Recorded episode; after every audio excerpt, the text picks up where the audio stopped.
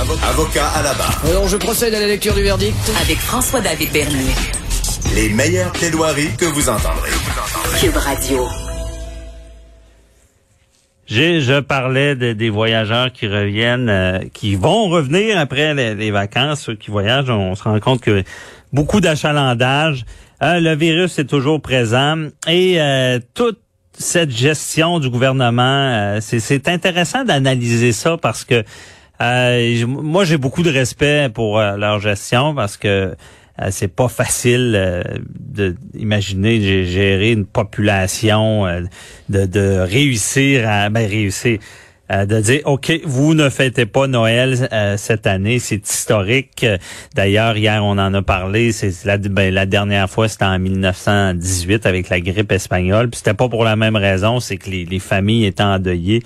Maintenant, euh, on, on doit là, gérer euh, c'est la main de, de la, main de fer dans le gant de velours. Et il avait il voulait fêter Noël euh, monsieur Legault et nous a, nous l'avait annoncé il, il, il est revenu sur sa parole. Un peu comme j'ai appris aussi que le premier ministre euh, euh, de, l'Angleterre a fait la même chose aussi. On est plein de bonne volonté, mais à quelque part, il faut gérer. Euh, ces gens-là ont des consciences aussi. Puis euh, c'est pas vrai qu'un gouvernement peut dire ben, c'est pas grave s'il y a des morts, le monde doit vivre. Ils doivent agir. Et on veut analyser toute cette gestion-là, un de, du bilan de la- de l'année, et deux, euh, comment ils vont gérer le retour et en janvier, comment ça va se passer. On en parle avec un spécialiste, Richard Thibault de RTCOM. Bonjour.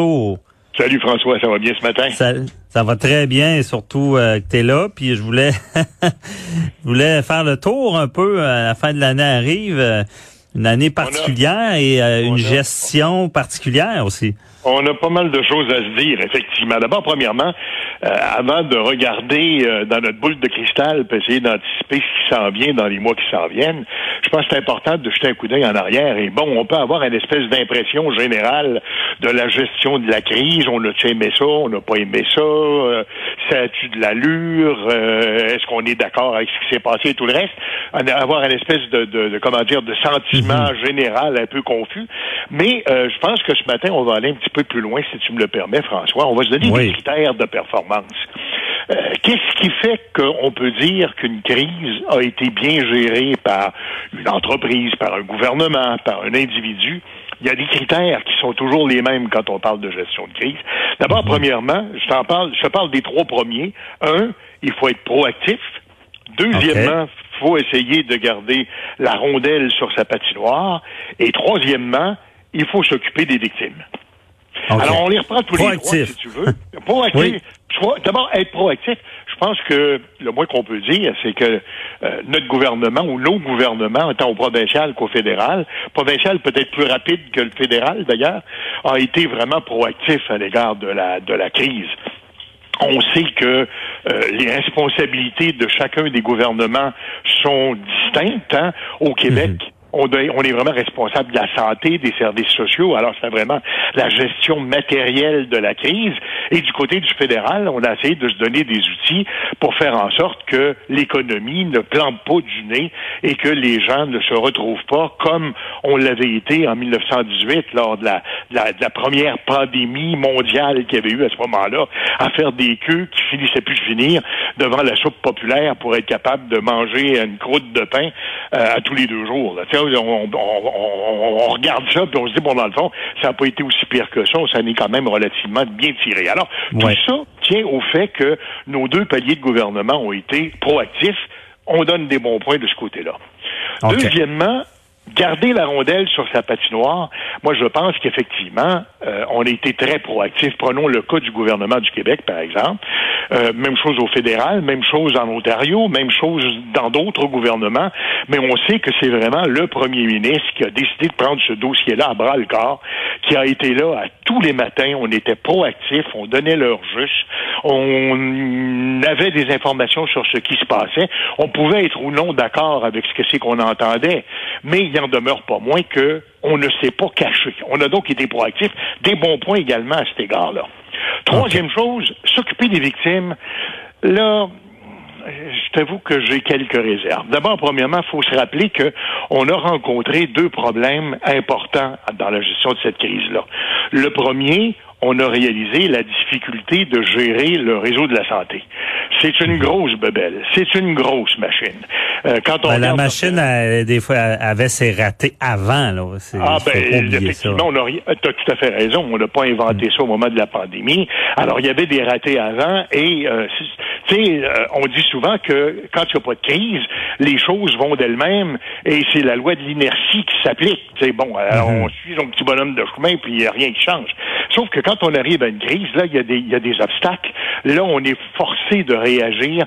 Et c'est là qu'on réalise qu'à un moment donné, oups, c'est pas tout à fait aussi bien huilé qu'on l'avait voulu. D'ailleurs, l'ancienne ministre euh, de la Santé euh, en a perdu son, son poste parce que finalement, je pense que le premier ministre n'était pas très satisfait de la façon dont le réseau de la santé euh, s'en était tiré dans la première phase de la pandémie. Depuis ce temps-là, on a un nouveau ministre de la Santé. Euh, Monsieur Dubé donne une performance qui est à la hauteur de la réputation de bon gestionnaire qu'il avait, même si on constate encore quelques ratés. Mais bon, on peut pas tout changer, euh, comment dire, une dynamique d'un réseau aussi grand que celui-là en ben oui, ça me fait penser en droit, on dit toujours ça, on peut pas être meilleur que notre cause. Et ben, on, voilà. on pas être bon si, on, part avec, euh, avec euh, quatre, trois prises, des fois c'est difficile.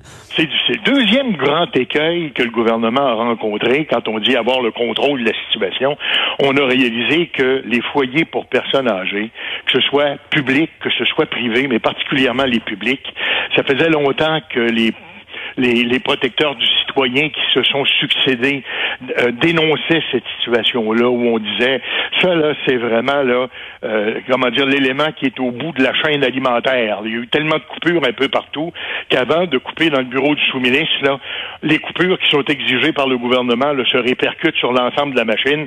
Puis finalement c'est à la fin de la ligne là, que le coût se mange le plus. C'est comme on y retrouvait les foyers de personnes âgées. Ça faisait longtemps. D'ailleurs, ça fait des années.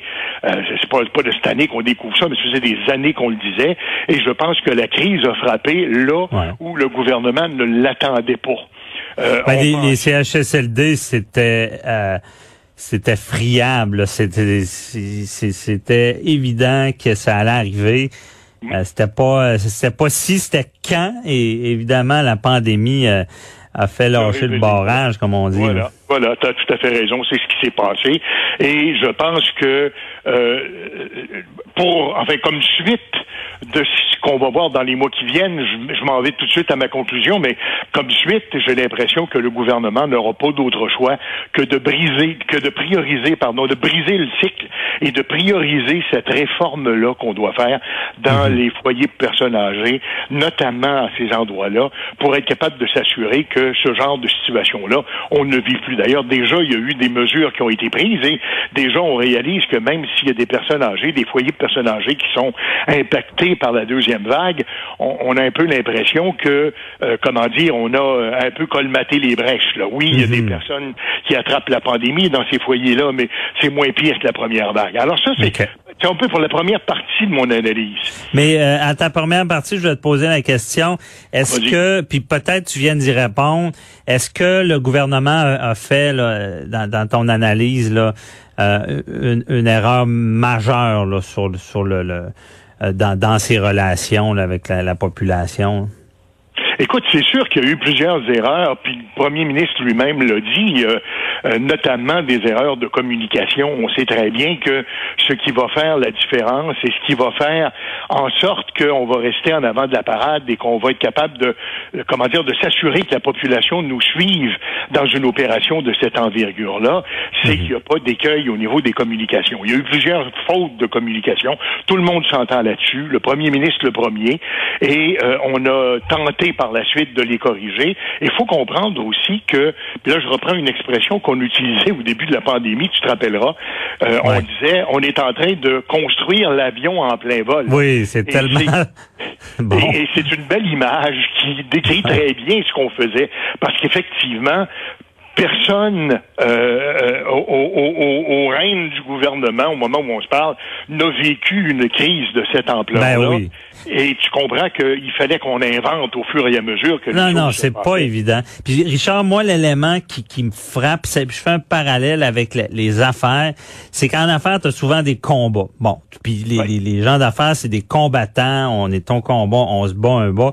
Et là, c'est ce qui est arrivé au gouvernement. Il y a un combat, puis au début, je trouve que ça allait très bien malgré la difficulté. Mais ce qui est pas facile, c'est quand ça s'éternise, quand c'est long. C'est voilà. là, c'est comme le marathon. Là. On, à un moment donné, là, dans, en mode combat, là, ça devient fatigant. J'ai l'impression que c'est ça là, qui affecte le plus le gouvernement. là.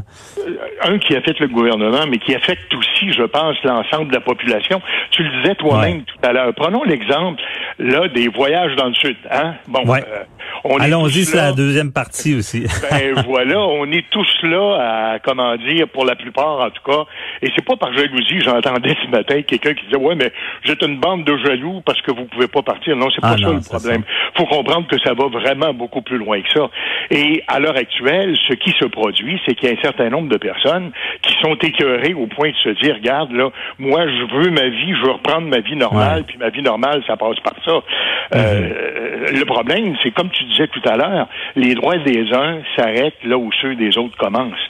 Et je Ouais. pense que le droit à la santé puis à la vie est un des droits fondamentaux de notre société. Et le Ben fait oui. que certaines personnes risquent de compromettre notre quiétude et notre notre jouissance normale à la vie et à la santé en faisant ces voyages-là, parce qu'on ne sait pas qu'est-ce qui va en, en résulter. Rappelle-toi là, quand on était au mois de mars l'année passée, on se Ouais. disait cette fameuse vague-là là, qui a tellement frappé le Québec, tellement vite, tellement fort.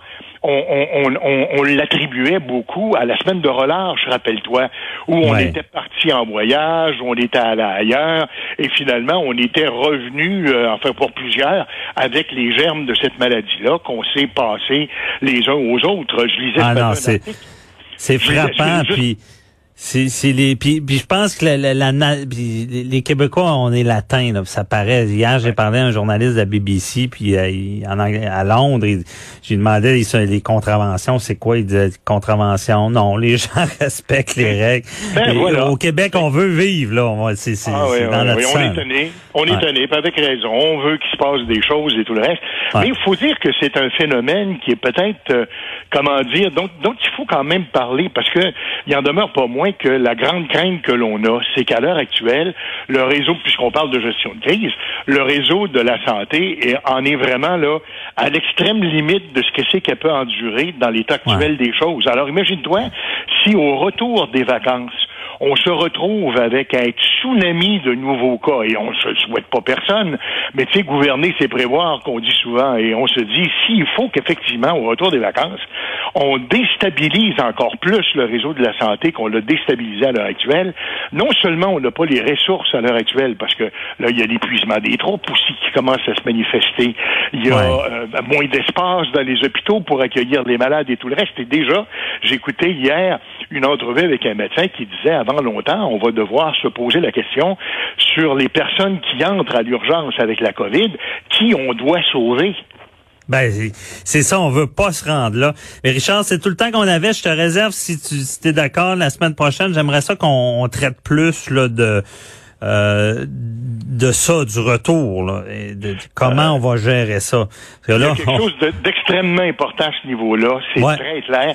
Et il faudra voir de quelle façon est-ce que euh, le retour, justement, de quelques-uns là, qui sont en vacances, là, risque Ouais. d'avoir un impact sur tout le reste. Alors, comment on va gérer ça avec la carotte ou le bâton? On, on Oh, se reparle là-dessus. des- Un peu des deux, je pense. Ouais, j'imagine. Merci. Richard Thibault. On se reparle là-dessus. Ah, donc, euh, restez là. euh, après la pause, on parle de, on revient sur une, entrevue euh, marquante de l'année euh, en lien avec euh, l'enquête du coroner euh, de la mort de la petite Rosalie. Restez là.